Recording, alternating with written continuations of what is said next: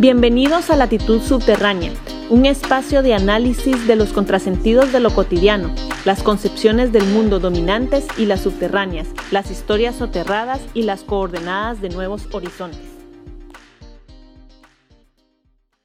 Buenas noches, buenos días, buenas tardes. Em, gracias a quienes nos escuchan. Bienvenidas una vez más. Mi nombre es Elisa Aquino y estoy aquí con Vicky, Gerardo y José en Latitud Subterránea. Para quienes nos han estado escuchando, pues hemos venido en una línea de discusión eh, sobre la violencia, de análisis de la violencia desde distintas perspectivas, eh, también utilizando, aparte, pues partiendo de distintos materiales audiovisuales, textos, que pues hemos ido también compartiendo por Telegram. Y pues dentro de lo que veníamos discutiendo, eh, nos surgía la necesidad de siempre en la línea de la violencia eh, hablar sobre las violencias en las fronteras, la violencia que, que sufren específicamente los, los y las migrantes. Bueno, eh, para este programa específicamente, pues se sugirió que trabajáramos con el texto de Sayak Valencia, el, capital, el capitalismo Gore. Bueno, para quienes no están familiarizados con este concepto, es un concepto que está basado pues en el, es un concepto que tiene su origen en el medio cinematográfico, pues el gore lo que hace referencia es pues a lo grotesco, a la violencia, a la sangre, a los cadáveres, al uso excesivo de la violencia y también que tiene que ver con el consumo de la violencia, ¿no? Que es algo que también ha salido en todos los programas en los que hemos venido discutiendo este tema, en cómo al final es la efectividad de la violencia surge en esto, en su consumo, ¿no?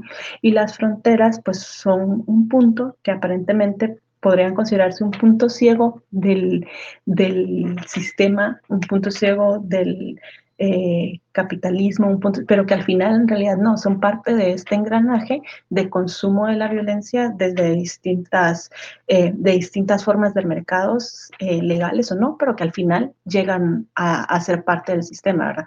Entonces, bueno, le doy la bienvenida a, como dije a Gerardo, a Vicky y a José para que podamos empezar a discutir un poco. Bien, muchas gracias por la bienvenida.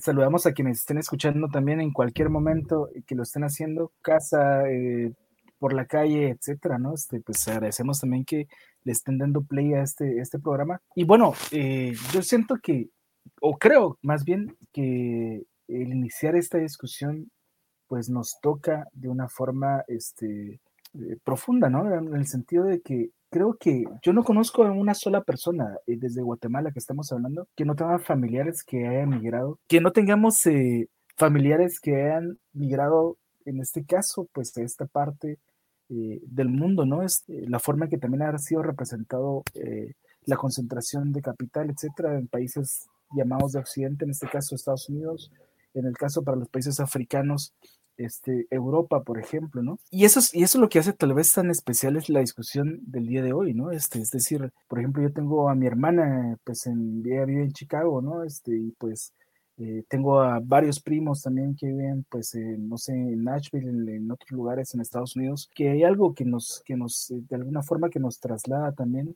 a esta experiencia. Y hablando de, eh, esta misma experiencia, y esto es lo que pone en perspectiva este análisis sobre la migración y la violencia. Como bien decía Lisa, este libro de, es un muy buen punto de partida para poder comprender la dimensión de la violencia que, sufren los migrantes, ¿verdad? Porque estamos hablando del ogor. Imaginémonos esto que bien decía Elisa, el ogor que tiene pues sus bases, no sé, en el, en el cine quizás, ¿verdad? Y en otros tipos de expresiones visuales que hace referencia a este contenido explícito eh, de, de, la sangre, de los órganos este, saliendo de forma violenta del cuerpo, entre otras cosas. Pero lo que estamos hablando es de que esto escapa específicamente eh, a la imaginación cinematográfica. Esto es un hecho que realmente sucede todos los días con, este, con los migrantes, ¿no? Pero que tiene un especial efecto, no solo en los migrantes, sino que tiene un especial efecto, pensaría yo, y en eso sí tengo como cierta coincidencia con esta cuestión que plantea eh, esta mujer, ¿verdad? Sayak Valencia, Margarita Sayak Valencia, con, esto que plantea, porque esta violencia es mucho más, eh, es mucho más grotesca en contra de las mujeres, ¿verdad? Porque en el proceso de migración, pensemos que eh, hay una serie de consecuencias a esto, ¿no? El tema de la extorsión, el tema del lucro, digamos, o, eh, de, lucrar con la, con la muerte de las personas, porque eso es lo que pasa, por ejemplo, o con lo que, todo lo que tienen que enfrentar este, en toda esta ruta de la muerte que es, pues sobre todo, digamos, hasta la última, el último espacio del norte de México, eh, el tema de la trata de personas, el tema de este, el secuestro de las mujeres, de las violaciones sistemáticas, pero además de esto también, este, la forma, eh, la muerte hacia los migrantes, eh, la muerte que, ejercen contra los migrantes, no pero no solo la muerte, porque aquí estamos recreando un ciclo de violencia mucho más amplio. Y, solo para cerrar este, este pequeño, esta pequeña intervención, eh, nuestro país, en este, nuestro caso Guatemala, es mantenido por eh, los, el, aporte de las remesas de los migrantes. No es por este, la producción agrícola que tiene, por ejemplo, que es en su mayoría es apropiada de la riqueza de esto, es apropiada por, por, por algunas familias, ¿verdad? esas riquezas que ni siquiera pasan, digamos, este, por ser fiscalizadas. Este, es decir, los pobres de nuestro país son mantenidos por los pobres que tienen que sufrir todo este mismo proceso, digamos, este, de emigrar a, esta cuna, digamos, de, del capitalismo. Entonces, es una cuestión tan grande, tan inmensa, que creo que el Logor incluso se queda pequeño para describir todo este proceso del dolor que sufren este, los migrantes. Justamente con, con esta línea de la que, de la que estaba hablando José, yo creo que podríamos empezar a desmenuzar esta temática que la verdad eh, atraviesa tantas eh, dimensiones de la realidad. Podríamos hablar de eh, cómo estas lógicas vienen y atraviesan los cuerpos.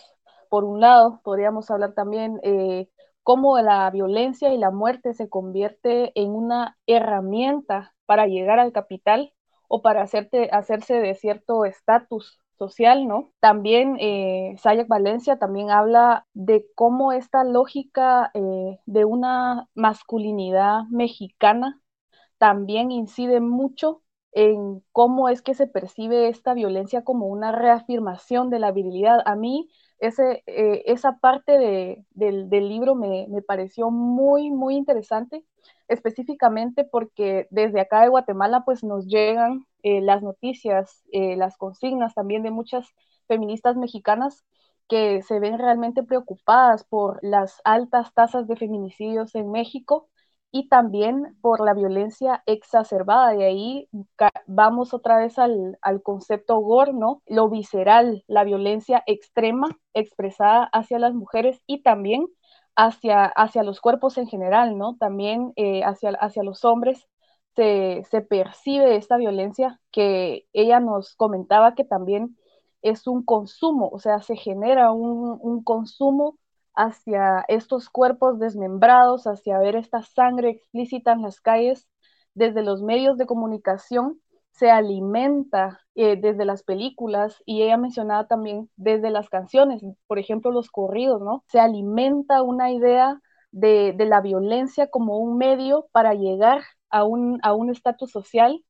Y también ella mencionaba algo que me parece muy importante que tenemos que mencionar de cómo eh, la lógica neoliberal prácticamente se le salió de las manos al proyecto político, ¿no? Por decirlo de esta forma ella mencionaba cómo se reinventan y cómo se reinterpretan las lógicas neoliberales aplicadas al negocio del tráfico de drogas, aplicadas a la trata de personas, a la prostitución, al uso del cuerpo, específicamente de la muerte y de los cadáveres como una mercancía más, ¿no? Digamos, eh, por medio de esta violencia se puede acceder a esas delicias que el capitalismo tanto nos dice que podemos alcanzar si nosotros somos emprendedores, si nosotros somos proactivos, si nosotros somos competitivos, nosotros podemos alcanzar a estas delicias del capitalismo, ¿no?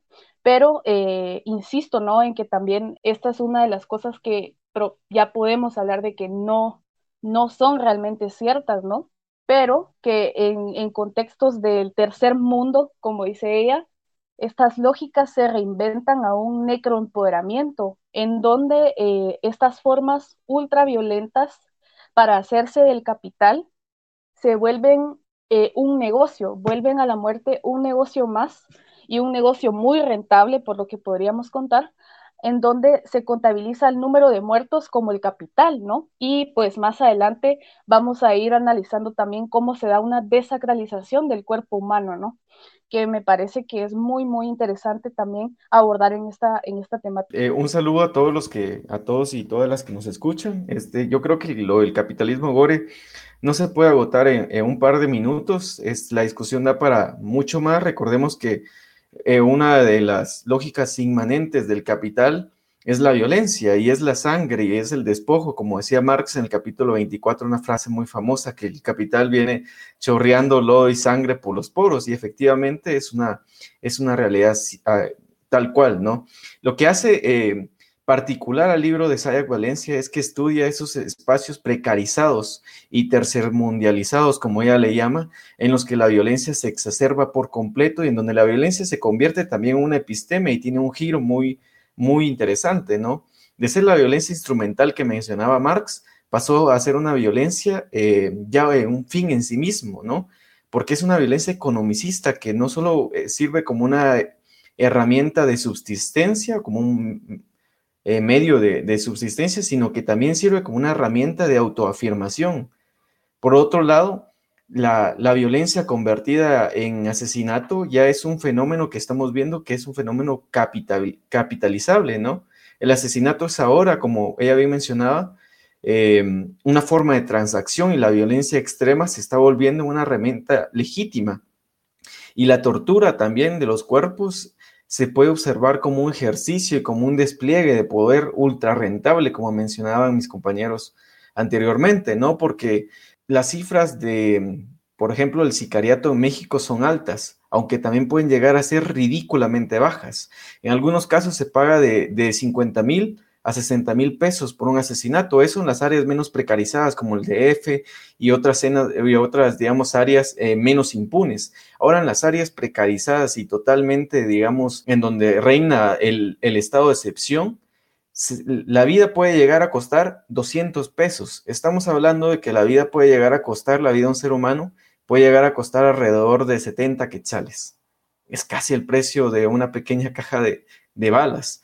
Estamos ante una realidad realmente gore. Estamos viviendo, como ya hacían alusión mis compañeros, en tiempos de ficción. La realidad se está ficcionalizando y es por eso que la autora decide ponerle capitalismo gore en alusión a ese género cinematográfico en donde se exacerba la violencia, en donde hay un derramamiento de sangre injustificado y en donde la vida del ser humano prácticamente no vale nada y todos los que están en esas lógicas entran inevitablemente en el necroempoderamiento, como mencionaba eh, Victoria. Hay, hay, dos elementos que a mí me gustaría también discutir en este sentido, y es que eh, precisamente como vos mencionabas, Gerardo, también mencionaba eh, Victoria a partir de cómo se reafirma la virilidad, y hay un hecho que a mí me llama mucho la atención. Hace poco, digamos, este, en una de las pugnas de los carteles también que están en México, este, está la noticia, ¿verdad? Porque también se magnifican este tipo de noticias en donde uno de los este, integrantes de uno de los carteles en disputa este, se come eh, el corazón de uno de sus oponentes. Pero damos este, este, mismo, este, este mismo ritual, llamémosle de alguna forma, ¿verdad? Afirmación de la virilidad, como bien lo, lo mencionaba este, Victoria anteriormente, este, este hecho, pensemos, imaginémonos esta cuestión, digamos, este, no les estoy pidiendo que lo vayan a buscar, por favor no lo hagan, pero esto es una reafirmación también de estas condiciones de la virilidad, veamos por qué lo menciono, esto también, este tipo de hechos se vieron, por ejemplo, durante el conflicto armado en Guatemala, en donde, por ejemplo, la fuerza de élite del ejército llamado los caidiles, este, tenían este, este tipo de prácticas de, de igual forma hacia sus adversarios guerrilleros. Pero no solo se ve en este sentido, también este tipo de prácticas este, se dieron en las guerras este, este, étnicas, por ejemplo, en Ruanda. Este es un hecho recurrente en donde también vemos este, desarrollar o realizar este tipo de prácticas a, hombres, eh, reafirmando una especie de, virilidad, ¿verdad? De, no sé, de autoafirmación más de, lo que es o que lo que se significa, digamos, culturalmente para ese momento, este, la masculinidad. ¿verdad? Pero digamos, este, y es un hecho, este, pues es bastante, este, complejo, digamos, en este sentido. Esta cuestión me gustaría discutirla porque me parece algo interesante para poder tratarlo. Será una, será, ella, eh, Valencia habla de esta especie de auto, autoafirmación, digamos, también del aprovechamiento de los espacios, por ejemplo, damos de lo de la pobreza extrema, damos, los, o las eh, poblaciones lumpen, llamémosle, ¿no? Que son eh, llevadas también al plano del ejercicio de, esta, de, esta, de este negocio, digamos, de la violencia aplicada específicamente contra migrantes, ¿no? Este, y otra cuestión también que yo quisiera eh, que lo analizáramos, que es, yo no creo que se le haya escapado el neoliberalismo de las manos este tipo de violencia, ¿verdad? Entiendo, damos el punto, más bien creo que es algo implícito también a esta misma forma de reproducción eh, económica, ¿no? Porque, y, es, y, eso, y otro, va ligado también a otra de las ideas que podríamos pensar, digamos, porque estamos hablando de los narcoestados, en el caso de Guatemala, en el caso de México, este, etcétera, pensar de que este tipo de narcoestados funcionan por este, una democracia fallida, ¿verdad? Pensamos que hay una democracia fallida, ¿verdad? Este, no, hay, no, no, no rige un Estado de Derecho. Cuando nosotros lo que hemos visto es que precisamente hay una especie de alianzas de poderes en donde estos, este, esta estructura de poder, llámese los militares, están incrustados en las más altas esferas y son los que hacen que funcione el narcoestado, son los que hacen que funcione la trata de personas, son los que hacen que funcione eh, la práctica de la desaparición forzada como un uso recurrente, ¿verdad? De generar este dolor y miedo en la población.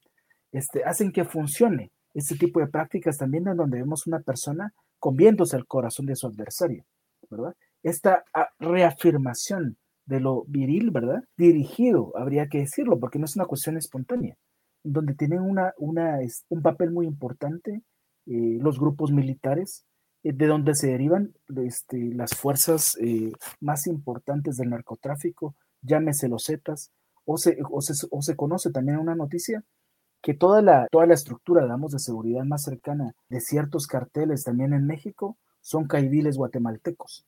¿Verdad? Digamos, este, llámese, o sea, un poco para poder contextualizar lo que estoy diciendo y cómo esos están ocupando las más altas esferas y hacen reproducir.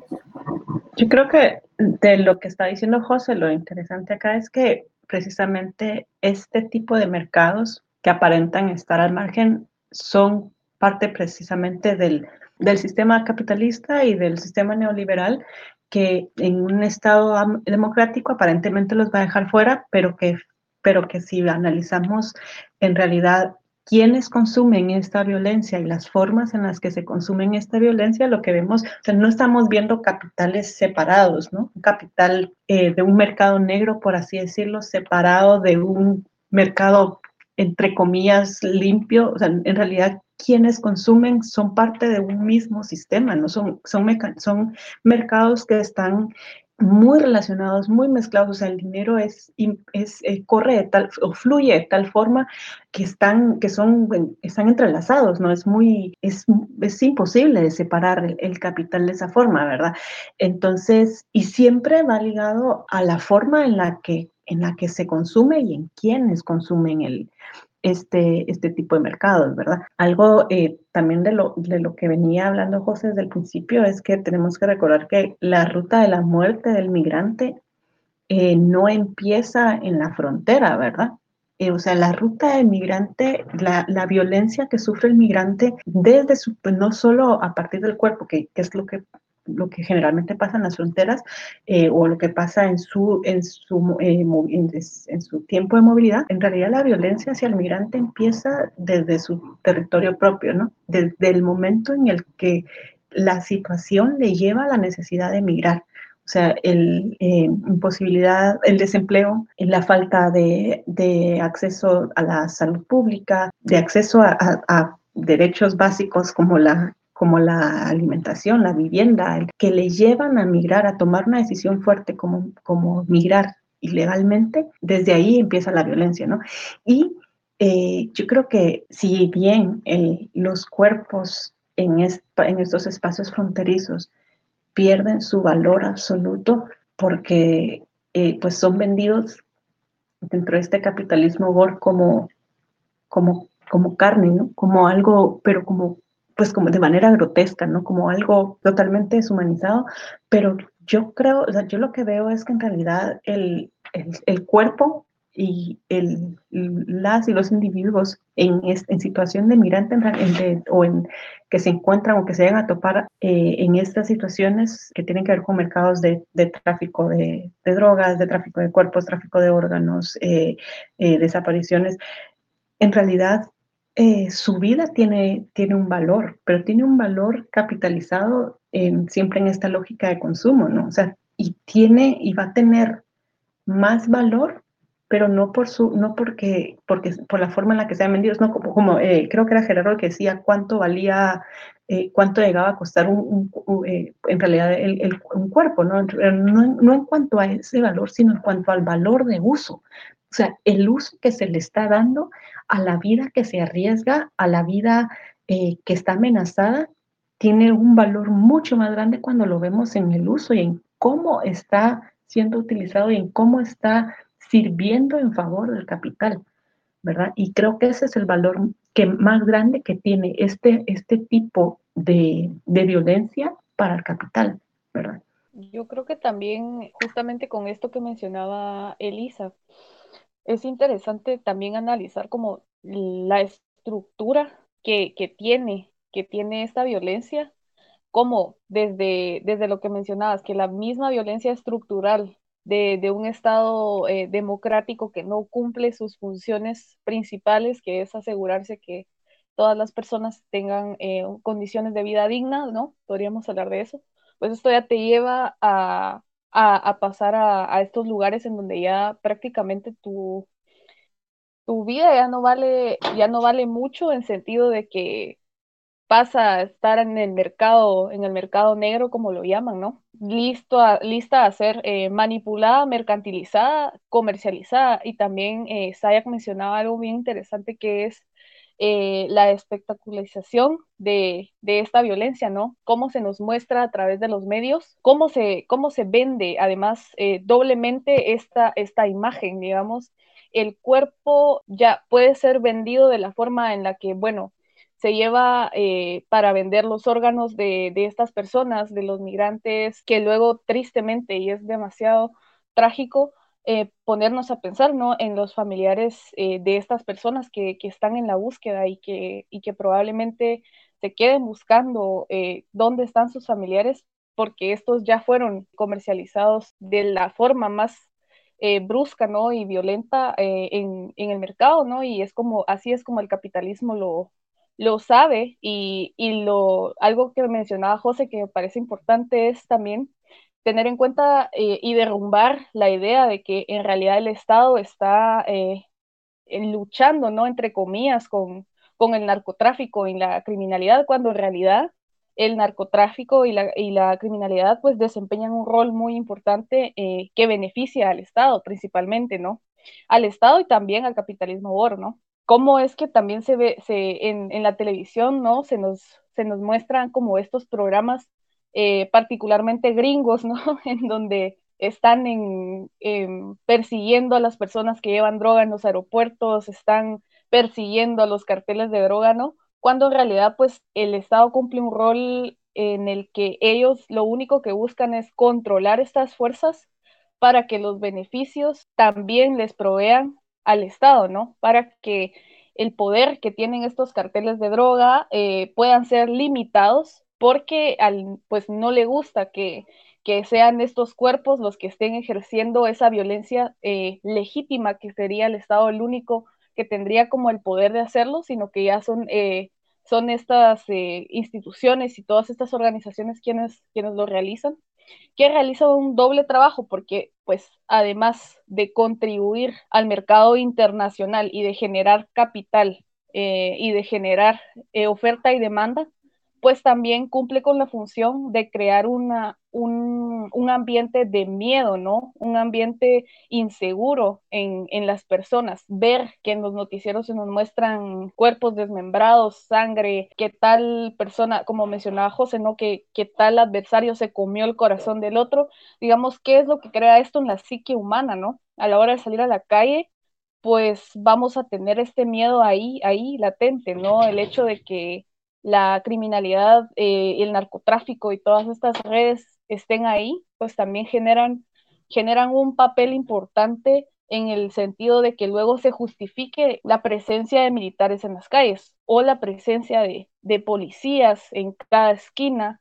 Eh, ahí es donde también cumple esa función para, para el Estado, ¿no? Yo concuerdo, digamos, con la idea que mencionaban que todas esas, esta nueva forma de violencia, gore, digamos, es, forma parte de toda esta violencia sistémica del, del capitalismo, de una sociedad marcada en el valor. Y hay algo importante que, que la autora menciona, y es que, digamos, este giro de la ética deontológica, la ética kantiana del no, de no, no dañarás, del imperativo categórico, se pasó a la ética del mercado, eh, digamos, basada en un fin maquiavélico, del fin justifica los medios.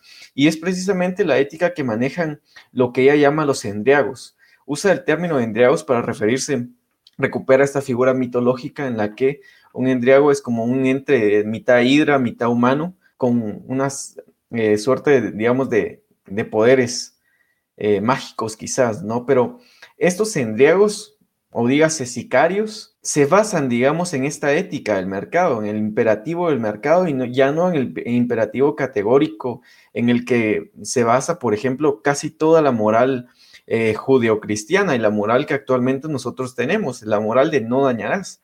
Y se supedita totalmente a las leyes del mercado y ocurre algo muy, muy interesante y es que los endriagos o los sicarios responden a la misma ética del emprendedurismo neoliberal.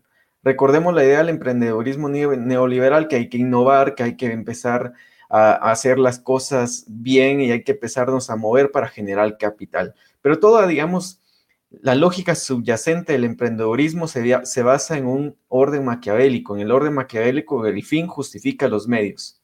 En esa lógica, ella enmarca, digamos, el accionar de estos sujetos necroempoderados que utilizan la muerte como un medio de riqueza, que utilizan la violencia como un medio de autoafirmación. Y eso me parece muy importante, digamos, como la degeneración moral y humana de la que hemos hablado en otros capítulos se está exacerbando en esta etapa del neoliberalismo, sobre todo en esas zonas tan precarizadas, en donde ser un sujeto endriago, ser un sujeto necroempoderado, es también quizás, aunque ella discute eso, es una forma de resistencia. Y digo una forma de resistencia porque de pasar a no tener que comer, estos, eh, estos sujetos pueden llegar a pasar a manejar un Audi A4, como bien lo menciona uno de los sicarios que entrevista Everardo eh, González en un documental que hace sobre al respecto que se llama La libertad del diablo, ¿no? Donde un sicario claramente menciona que cuando se metió a este negocio esperaba tener un pequeño bocho, un bocho es un carro,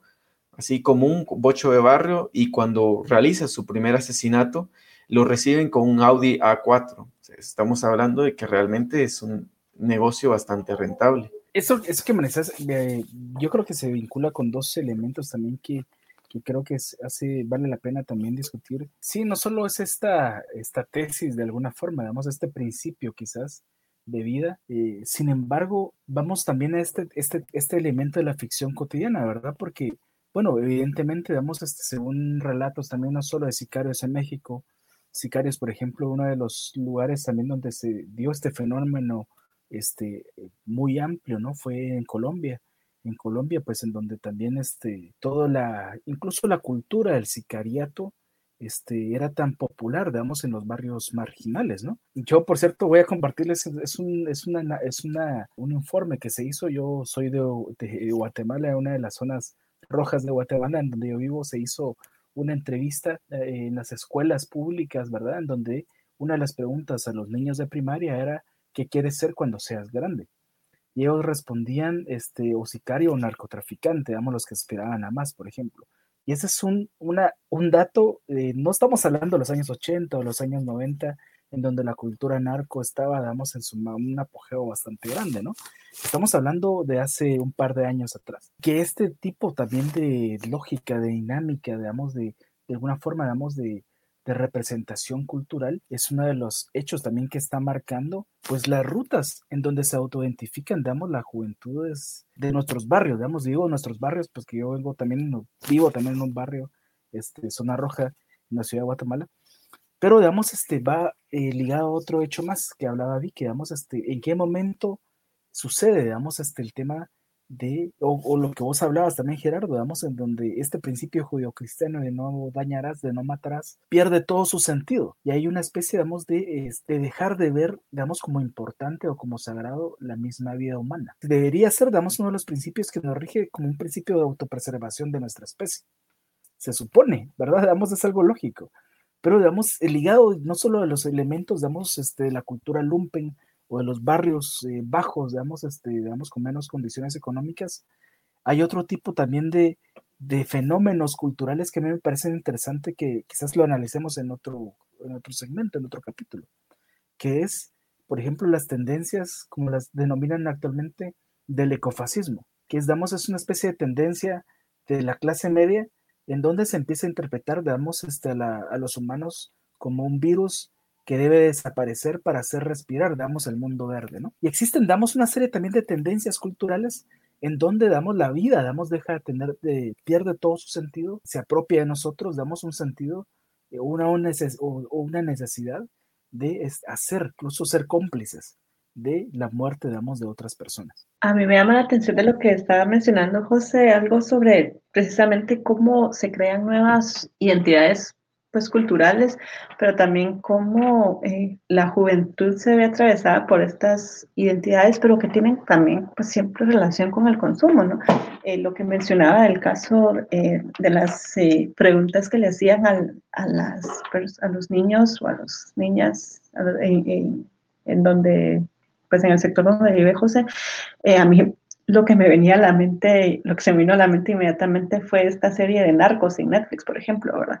Yo no la he visto, me niego a verla, pero, pero ¿cuántas series no hemos visto? Bueno, esta, esta serie de Narcos, pero ¿cuántas series o programas que al final lo que hacen es eh, idealizar eh, y romantizar a, esta, a estos personajes que pues eh, lucran con los cuerpos de las personas, ¿verdad? Y quiénes, y, siempre volvemos a lo mismo, ¿no? ¿Quiénes consumen este mercado? O sea, probablemente pues estas series no son producidas con el capital que surge del mercado negro, pero sí surgen de ese mercado, ¿no? Al final, o sea, si, si miramos de dónde vienen, vienen de ahí, ¿no? Y, ¿Y quiénes lo consumen? Pues en principio lo van a consumir, pues en el caso de, esta serie Narcos, quienes tengan acceso a, a, Netflix, gente común, con trabajos comunes, con vidas comunes, pero que, que, que consumen esto, ¿no? Y, y, cuando, y entonces cuando yo pienso en el migrante, pues yo me, yo me he topado, eh, eh, pues como ya lo saben, ¿verdad? Yo, yo no estoy en Guatemala, eh, me he topado con mucha gente que cree que cuando sabe que uno es que una es latina, lo primero que, que, hace son alusiones a ese tipo de series o a frases que dicen en ese tipo de series. A, partir de ahí se construye también, se van construyendo identidades y percepciones del otro, ¿verdad? También eh, eh, cuando, cuando Vicky estaba haciendo su intervención, yo pensaba en cómo el, el migrante al final se convierte en el, en el sujeto idóneo para la explotación, no solo en este tipo de mercados, sino para el neoliberalismo, ¿verdad? Porque al margen de su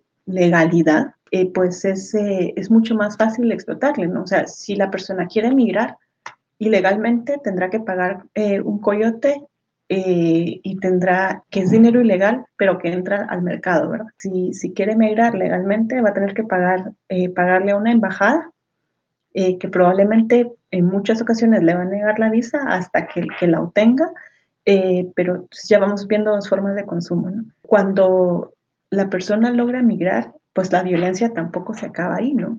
Eh, migrando legal o ilegalmente, o sea, el migrante siempre va a ser, va, va a seguir generando su, su vida, eh, no su vida per se, sino la explotación sobre su vida, el uso sobre esa persona va a seguir generando capital, ¿verdad? Ya acá las personas que más trabajan, que más horas trabajan, son las personas migrantes, son a las que menos se les paga, son eh, las que no tienen seguro social, son las que más se tienen que pagar en salud.